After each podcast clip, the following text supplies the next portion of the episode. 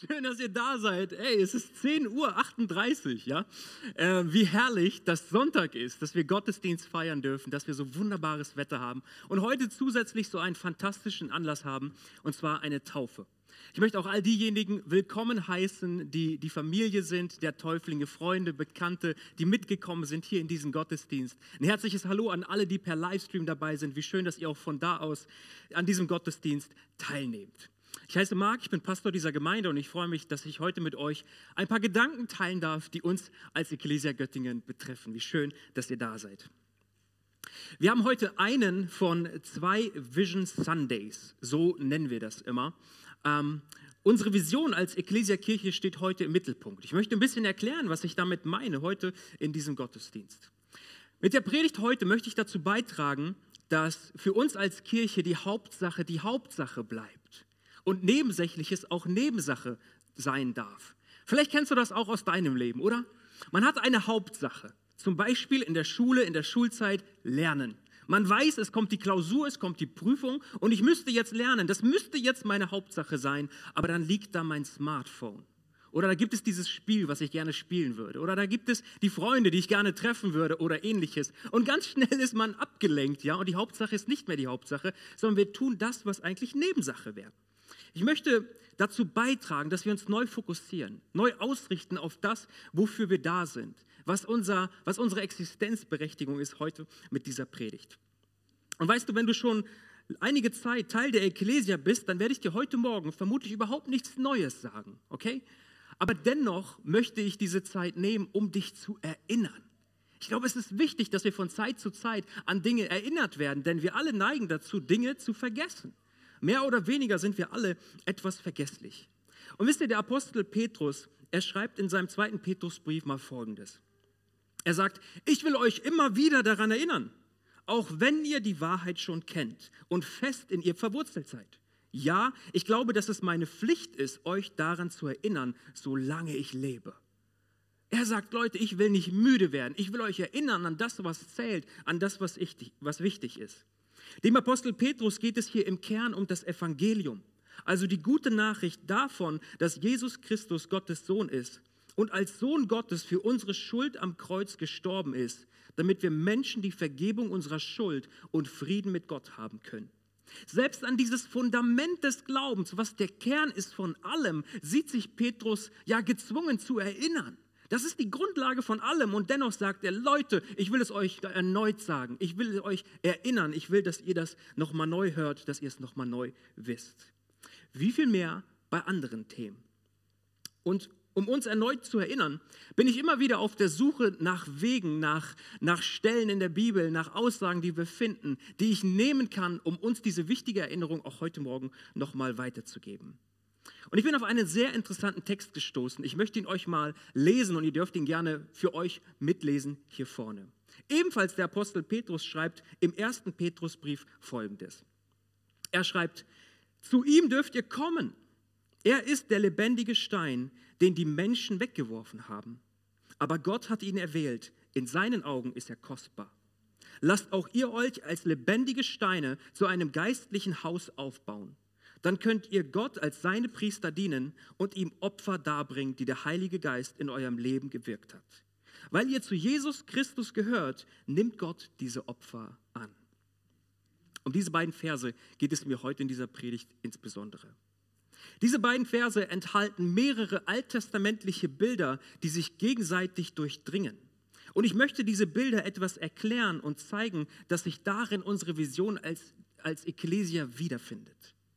Doch vorher möchte ich uns mal erinnern an unsere Vision, okay? Und um es ganz kurz zu erklären, Vision beantwortet die Frage danach, was wollen wir eigentlich alle gemeinsam mit Gottes Hilfe erreichen? Wo geht die Reise hin? Was ist unsere Zielsetzung? Was wollen wir überhaupt tun? Oder wollen wir uns einfach Sonntag für Sonntag treffen, nette Zeit miteinander verbringen und dann fährt jeder nach Hause? Ah, ich glaube, da ist mehr an Aufgabe, da gibt es mehr zu tun für die Gemeinde Jesu. Und deswegen lautet unsere Vision wie folgt. Als Kirche leben wir dafür, dass Menschen Jesus begegnen, dass sie Freiheit erleben, dass sie ihre Bestimmung entdecken und einen Unterschied machen. Bloß vier Punkte, aber die uns so, so wichtig sind, die wir gemeinsam verfolgen wollen, die Dinge, von denen wir überzeugt sind, dass das auch Gottes Vision ist für das Leben eines jeden einzelnen Menschen. Und so greifen wir es auf und wollen das tun. Kehren wir nun mal zurück zu den beiden Bibelversen, die ich eben gelesen habe. Und wisst ihr, bevor in Bildern gesprochen wird, wird eine klare Einladung gemacht und dort eine Aufforderung ausgesprochen, nämlich zu ihm dürft ihr kommen. Hä? Wer ist gemeint? Von wem ist denn hier bitteschön die Rede? Wenn wir den Kontext beachten, dann wird unmissverständlich klar, dass hier Jesus gemeint ist. Also könnten wir auch sagen, zu Jesus dürfen wir kommen. Eine ganz klare Aussage. Und weißt du, ich will das mal aufgreifen und ich will dir das ganz persönlich sagen. Mein Lieber sowieso, meine Liebe sowieso, setz mal bitte deinen Namen ein. Du darfst zu Jesus kommen weil er lebt, weil er erfahrbar ist, weil er real ist. Du darfst zu ihm kommen.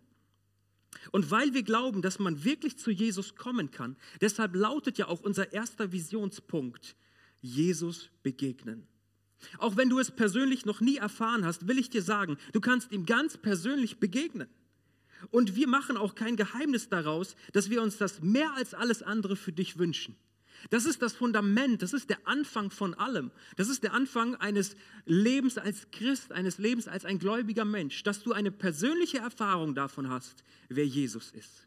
Weil diese Erfahrung kann dir niemand nehmen. Das kann dir niemand rauben, es ist deins. Das kann mit Argumenten nicht weggespült werden, das ist etwas, was du erfahren hast. Und das wünschen wir uns für dich. Aber warum überhaupt? Warum Jesus begegnen? Welche Rolle spielt das eigentlich? Weißt du, Wer Jesus begegnet, der lernt Gott kennen. Jesus sagt selbst in Johannes 14, Vers 9, er sagt, wer mich gesehen hat, hat den Vater gesehen. Das heißt, wer an mich glaubt und mir nachfolgt, der glaubt an den Gott und Schöpfer von Himmel und Erde. Wenn du mir begegnest, dann hast du eine Berührung mit Gott gehabt, dann bist du Gott begegnet. Deswegen Jesus begegnen ist so entscheidend. Und als Ekklesiakirche wollen wir Menschen dabei helfen, Jesus kennenzulernen. Und das ist das Entscheidende, damit beginnt es. Wie wollen wir das tun? Zum Beispiel durch Gottesdienste. Gottesdienste wie dieser Gottesdienst heute Morgen hier. Ich kenne ganz viele von euch, ganz viele aber nicht. Ich weiß nicht, woher du kommst, wie es um dich steht, um den Glauben an Jesus oder ob du vielleicht zum allerersten Mal in deinem Leben in einer Kirche bist. All das weiß ich nicht. Aber ich weiß eins, dass wenn wir zusammenkommen und Jesus in den Mittelpunkt setzen, dann ist er erfahrbar. Heute Morgen standen wir hier schon zusammen mit all den Ehrenamtlichen und Mitarbeitern und wir haben gebetet. Wir haben gebetet für dich. Wir haben darum gebetet, gebeten, dass Gott dir begegnet, dass er sich dir zeigt. Und so kann es auch heute in diesem Gottesdienst geschehen, in einem der ganz der vielen Gottesdienste, die wir so gemeinsam feiern. Wir wollen Gottesdienste feiern, in denen Menschen gerne kommen, sich eingeladen und gesehen fühlen wo sie auch gerne äh, wiederkommen, ja, egal was ihnen da so gefallen hat oder so. Wir wünschen uns und beten darum, dass hier eine Atmosphäre ist, die man sonst so nicht findet. Durch Gottesdienste. Unser größter Wunsch ist, dass verlorene Menschen gerettet werden, weil sie Jesus begegnen und bereits Gerettete in ihrem Glauben wachsen. Okay? Ist beides gleichzeitig möglich? Müsste man sich nicht für das eine oder andere entscheiden? Ich glaube, ja, es ist beides möglich. Warum? Weil wir zu Jesus kommen dürfen. Und über Jesus heißt es, er ist der Anfänger und Vollender unseres Glaubens. Das heißt, wenn wir zu Jesus kommen, dann sind wir bei ihm aufgehoben, wenn wir ganz am Anfang stehen. Wenn wir am Anfang stehen unserer geistlichen Reise und ihn erfahren wollen, ihn mehr verstehen wollen, ihn erleben wollen, gerettet werden wollen. Aber Jesus ist genauso für die, die schon lange unterwegs sind mit ihm weil er ist auch derjenige, der dafür verantwortlich ist, unseren Glauben ans Ende zu bringen, uns zu bewahren, uns zu helfen, uns zu tragen und uns hilft zu wachsen in der Nachfolge. Das ist die Einladung, die am Anfang dieser Verse stand. Komm, du darfst kommen zu Jesus und das will ich dir auch sagen, das gilt auch für dich. Nun, jetzt folgen vier Bilder, die ich in diesem kurzen Text erkenne. Auf der einen Seite haben wir einen lebendigen Stein oder wir könnten auch sagen Eckstein. So wie ich das lese, steht das hier für Jesus. Dann ist die Rede von lebendigen Steinen. Das sind wir, das ist die Gemeinde, das ist der Einzelne, das sind die gläubigen Menschen. Dann ist die Rede von einem geistlichen Haus und letztendlich dann auch von einem Priester und seinen Aufgaben. Zunächst einmal ist Jesus als der lebendige Stein bezeichnet. Normalerweise sind Steine, und das wissen wir alle, oder? Alles andere als lebendig. Ja? Ähm, Menschen vielleicht mit einer Sozialphobie, ich habe das mal so als Satz gehört, ja. Ähm, Menschen sind doof, Steine sind mir lieber, okay? Ja, so ein Stein hört dir zu, der macht dir keine Probleme und so weiter, ja. Äh, der ist einfach da, so, ne? Aber Steine sind alles andere als lebendig. Und daher ist es sehr, sehr interessant, dass der Apostel Petrus hier vom lebendigen Stein spricht und Jesus damit meint. Jesus ist nicht tot. Er ist kein lebloser oder toter Stein, sondern der eine, der in der Kraft eines unauflöslichen und unauslöschlichen Lebens lebt. Deswegen können wir auch zu ihm kommen. Warum? Weil er lebt, weil er erfahrbar ist. Und wenn wir das Alte Testament zur Hilfe nehmen, dann werden wir in Jesaja und in den Psalmen fündig, wo das etwas, etwas zu diesem Bild dazugetan wird, es etwas erklärt wird. Jesaja 28, da heißt es: Darum spricht Gott der Herr: Seht, ich lege in Zion den Grundstein für ein Fundament. Es ist ein kostbarer Eckstein, der felsenfest steht. Wer auf ihn baut und ihm vertraut, braucht nicht zu fliehen. Und Psalm 118, Vers 22. Der Stein, den die Bauleute verworfen haben, ist zum Eckstein geworden. Diese Verse sind auf Jesus hin zu deuten, auf Jesus hin auszulegen. Er ist hier gemeint. Nun, auf dem ersten Bild erkennen wir diesen einen großen Stein an der Ecke des Gebäudes. Ich hoffe, ihr seht es auch. Und wisst ihr, dieser Stein ist sehr, sehr wichtig. Er wurde früher relativ zu Anfang gesetzt und dabei war große Achtsamkeit geboten, denn er hatte die Funktion, dass nach seiner Vorgabe die Mauern in beide Richtungen errichtet wurden. Er gab die Richtung vor, damit das Haus nicht krumm und schief wird ja, und die Mauern irgendwie total äh, doof aussehen und nichts passt mehr zueinander. Und weißt du, Jesus will ein solcher Eckstein für unser Leben sein. Richtung geben, dass wir Orientierung finden bei ihm. Wenn wir auf ihn bauen und ihm vertrauen, dann gibt er uns Orientierung. Er gibt die Richtung vor, damit die Mauern unseres Lebens gerade werden und unser Lebenshaus nicht einstürzt, sondern stabil steht. Gut gegründet ist, ein gutes, festes Bauwerk, das soll unser Leben sein mit seiner Hilfe. Er hilft uns damit aus falschen Verhaltensweisen, aus destruktiven Denkstrukturen. Er hilft uns aus schlechten Gewohnheiten. Er hilft uns aus Süchten heraus. Er hilft uns, unsere Vergangenheit zu überwinden. Er heilt unsere kaputte Identität und so viel mehr, wenn er uns Orientierung gibt als ein Eckstein. Kurz gesagt, Jesus will uns dabei helfen, wahre Freiheit zu finden. Und ich sage das immer wieder. Ich glaube, Rettung, wenn wir Jesus begegnen und ihm unsere Schuld bekennen, geschieht immer in einem Moment. Du bist nur einen Moment und nur ein Gebet davon entfernt, dass Jesus dein Retter wird und dein Erlöser. Aber weißt du, wenn das geschehen ist, dann setzt Gott keinen Schlusspunkt, sondern er setzt einen Doppelpunkt. Erstmal Doppelpunkt und er will dann der Eckstein sein, richtig. Er setzt einen Doppelpunkt, weißt du, dann beginnt erst ein Prozess, in dem wir anfangen, Schritte mit ihm zu gehen wo wir ihm vertrauen und sagen, Gott, ja, ich bin nun gerettet und jetzt komm rein in mein Leben, hilf mir aufzuräumen. Hilf mir Klarheit zu bekommen für mein Leben. Hilf mir, ja, von den Dingen loszukommen, die mich gefangen halten. Ich will, dass du mich in wahre Freiheit führst. Jesus will uns Orientierung geben. Er wünscht sich wahre Freiheit für uns. Und dazu hat er uns ein wunderbares Geschenk gemacht. Weißt du, das ist das Geschenk der Gemeinschaft.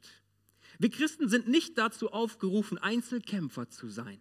Du bist keine Ein-Mann-Armee, okay? Und du musst jetzt alles erledigen, ganz alleine und selbst und ohne Hilfe und ohne Freunde, ohne, ohne Geschwister, so sagt es die Bibel, ja? Spannend, dass die Bibel sagt, die Menschen, die an Jesus glauben, die sind eigentlich sowas wie Geschwister, so eng sind sie zueinander, weil sie dasselbe Fundament haben. Total spannend, das Geschenk der Gemeinschaft. Wenn Jesus unser aller Eckstein ist, dann werden auch wir einander viel besser helfen können, uns an diesem Eckstein zu orientieren und in wahre Freiheit zu kommen. Und damit genau das geschieht, haben wir als Ecclesia zum Beispiel Kleingruppen. Okay?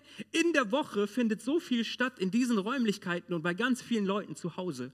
Es ist nicht nur der Sonntagmorgens Gottesdienst, sondern so viele Menschen treffen sich in der Woche in kleineren Gruppen mit dem einen Ziel, wir wollen Freiheit erleben.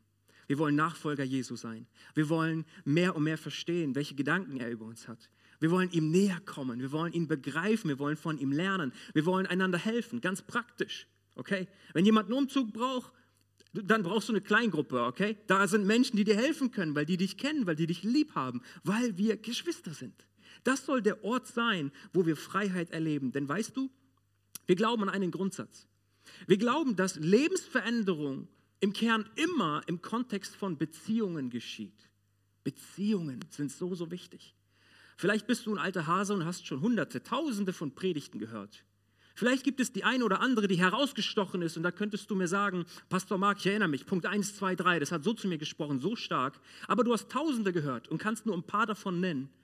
Und du würdest mir aber sofort Menschen nennen können, die dein Leben beeinflusst haben. Menschen nennen können, die dir geholfen haben, im Glauben weiterzugehen. Warum? Weil du Beziehung zu ihnen hattest, weil du sie kanntest ein Stück weit. Lebensveränderung geschieht im Kontext von Beziehung. Beziehung zu Gott, aber auch Beziehung zu den Menschen. Denn Gottes Wille ist es, dass wir zusammengestellt sind, dass wir nicht alleine unterwegs sind. Wir brauchen einander. Die nächsten beiden Bilder möchte ich mal zusammennehmen. Das eine Bild handelt von lebendigen Steinen, die gläubige Menschen meinen. Und beim nächsten ist die Rede von einem geistlichen Haus, welches aus diesen lebendigen Steinen gebaut wird. So haben wir es eben gelesen. Und diese Bilder sind mit einer direkten Aufforderung wiederum verbunden. Da heißt es, lasst auch ihr euch als lebendige Steine zu einem geistlichen Haus aufbauen. Okay, also wir sollen was tun, wir sollen uns für etwas entscheiden. Davon ist hier die Rede. Wenn Jesus der Eckstein ist, der gesetzt ist und an dem sich der ganze Bau ausrichten soll, dann ist es unsere Aufgabe, uns in diesen Bau einfügen zu lassen. Gott baut und wir sind das Material, so könnten wir sagen. Gott baut und er will uns dazu gebrauchen. Er ist der Baumeister und wir dürfen in gewissem, auf gewisse Weise mitbauen, mittätig sein an dem, was Gott tut. Die ganz große Frage hierbei ist immer, wollen wir uns überhaupt einsetzen lassen? Und wenn wir eingesetzt sind, uns darauf eingelassen haben, was für Steine sind wir dann? Sind wir lebendige Steine oder sind wir tote Steine in diesem Bauwerk Gottes?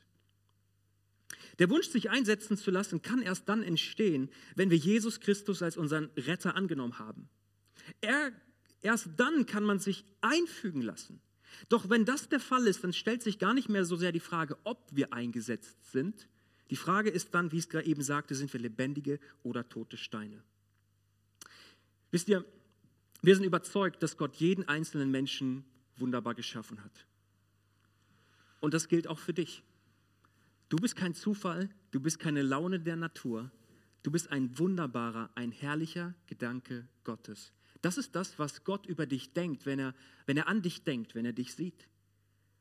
Wir haben ganz oft andere komische Gedanken auch oft über uns selbst, über unsere Geschichte und lassen uns Dinge diktieren von außen. Aber das, was wirklich zählt, ist, was Gott über dich denkt.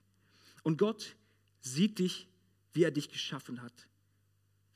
Wir sind alle so unterschiedlich und dennoch sind wir alle großartig ausgerüstet mit Fähigkeiten, mit Begabung, mit Talenten, mit Kreativität, mit Ideen, mit Tatendrang etwas bewirken zu wollen, mit zeitlichen und finanziellen Ressourcen, mit alledem hat Gott uns geschaffen und er sieht all das, was er gemacht hat und es ist gut. Die Frage ist, bringen wir etwas davon ein, um Gottes Sache voranzubringen? Oder gebrauchen wir all das nur zu unserem eigenen Nutzen? Sind wir tote oder sind wir lebendige Steine? Und dann stellt sich doch auch die Frage, wenn wir an einen Ort gesetzt werden sollen, in diesem Bild gesprochen, da ist doch die Frage, kennen wir überhaupt unseren Platz? Kenn ich, Marc, eigentlich meinen Platz in dem Bau Gottes, wo ich als Stein eingesetzt werden soll? Jeder Stein im Bau Gottes hat einen Platz, der ihm zugewiesen wird. Kennen wir die Bestimmung Gottes für unser Leben? Wir glauben, dass Gott etwas mit dir vorhat. All die Begabung, all das, worüber ich gerade sprach, das hat dir Gott gegeben, weil er etwas vorhat mit dir, weil er dich gebrauchen möchte. Er will dich gebrauchen. Und er wünscht sich, dass du dich einsetzen lässt als ein lebendiger Baustein in den Bau Gottes. Und weißt du, auf diesem Weg, auf diesem Weg herauszufinden, Gott, was kann ich eigentlich und wie kann ich das einsetzen? Wie kann ich mich, wie kann ich so ein lebendiger Stein werden in deinem Bau und dazu beitragen, dass der Bau stabil ist und steht? Auf diesem Weg wollen wir dir ein Stück weit helfen. Und dafür haben wir einen Kurs designt, er heißt Next Steps. Daniel hat es gerade gesagt. Dazu möchte ich nochmal einladen, ganz, ganz dringend. Wir starten heute in den ersten Teil von Next Steps. Und immer am Sonntag Ja, der erste Sonntag im Monat Schritt 1, der zweite Sonntag im Monat Schritt 2, der dritte Sonntag im Monat Schritt 3 und so weiter. Und jeden Monat neu startet das Ganze. Ich will dich ganz herzlich einladen. Wenn du ein lebendiger Stein sein willst, aber brauchst ein bisschen Orientierung, ein bisschen Hilfe, hey, gib uns die Chance, dir dabei zu helfen mit unserem Next Steps Kurs etwa gegen 12 Uhr nach dem Gottesdienst hier drüben im Jugendraum einfach einmal hier durch diese Tür hindurchgehen. Dort wird es stattfinden. Du brauchst dich nicht anmelden, komm einfach vorbei. Du kriegst eine Flasche Wasser, einen kleinen Snack und ja, lass uns sehen, was, was Gott mit dir so vorhat. Ganz, ganz herzliche Einladung. Wir wollen dir dabei helfen. Und weißt du, dann ist ja auch die Rede von diesem geistlichen Haus. Weißt du, wenn Gott seine Kirche baut, dann baut er kein Gebäude. Gott es, geht es nicht darum, schöne Kirchtürme zu haben und alles irgendwie vergoldet und tolle Fenster und Kirchenbänke und all das zu haben. Davon ist hier nicht die Rede, wenn von einem geistlichen Haus gesprochen wird. Die Bibel gebraucht an vielen Stellen das Bild eines Körpers. Ja, so der Leib, der Leib Jesu.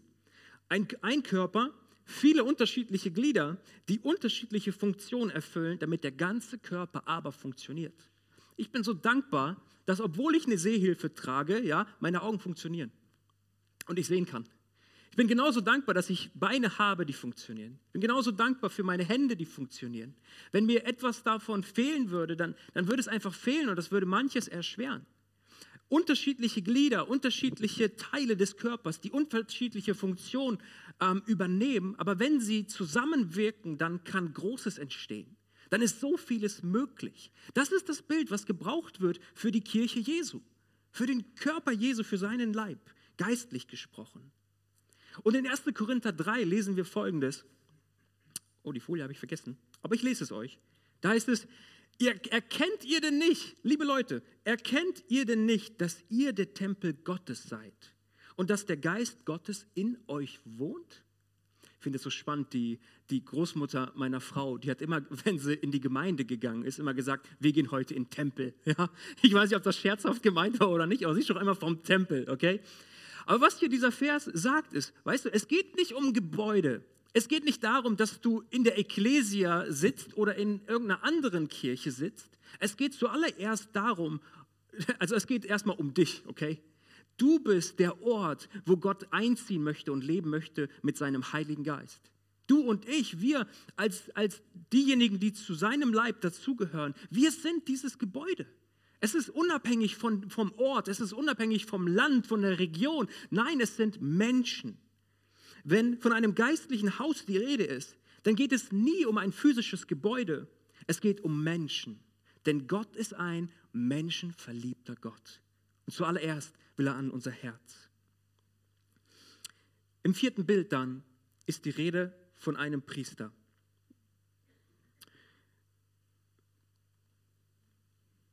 Und neben der Aufforderung, lebendige Steine im geistlichen Haus Gottes zu sein, wird deutlich, dass die Angeredeten gleichzeitig aber auch die Funktion eines Priesters haben, die mit der Aufgabe verbunden ist, in diesem Tempel Gottes, der, der sie selbst ja sind, geistliche Opfer darzubringen.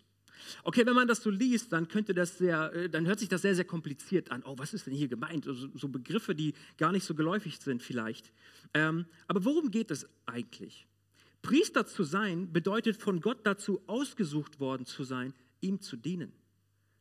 Abgesondert, ja, um Gott, für Gott etwas tun zu können in dieser Welt. Wie kann das geschehen? Es geht zunächst darum, Gottes Wort ernst zu nehmen und ihm zu glauben gehorsam zu sein und sein Leben entsprechend der Ideen und Pläne Gottes zu leben, in Verbindung mit ihm. Ihn einfach einzubeziehen in unser Leben und zu fragen, Gott, was ist eigentlich dein Gedanke? Soll ich das tun? Soll ich sie heiraten? Soll ich ihn heiraten?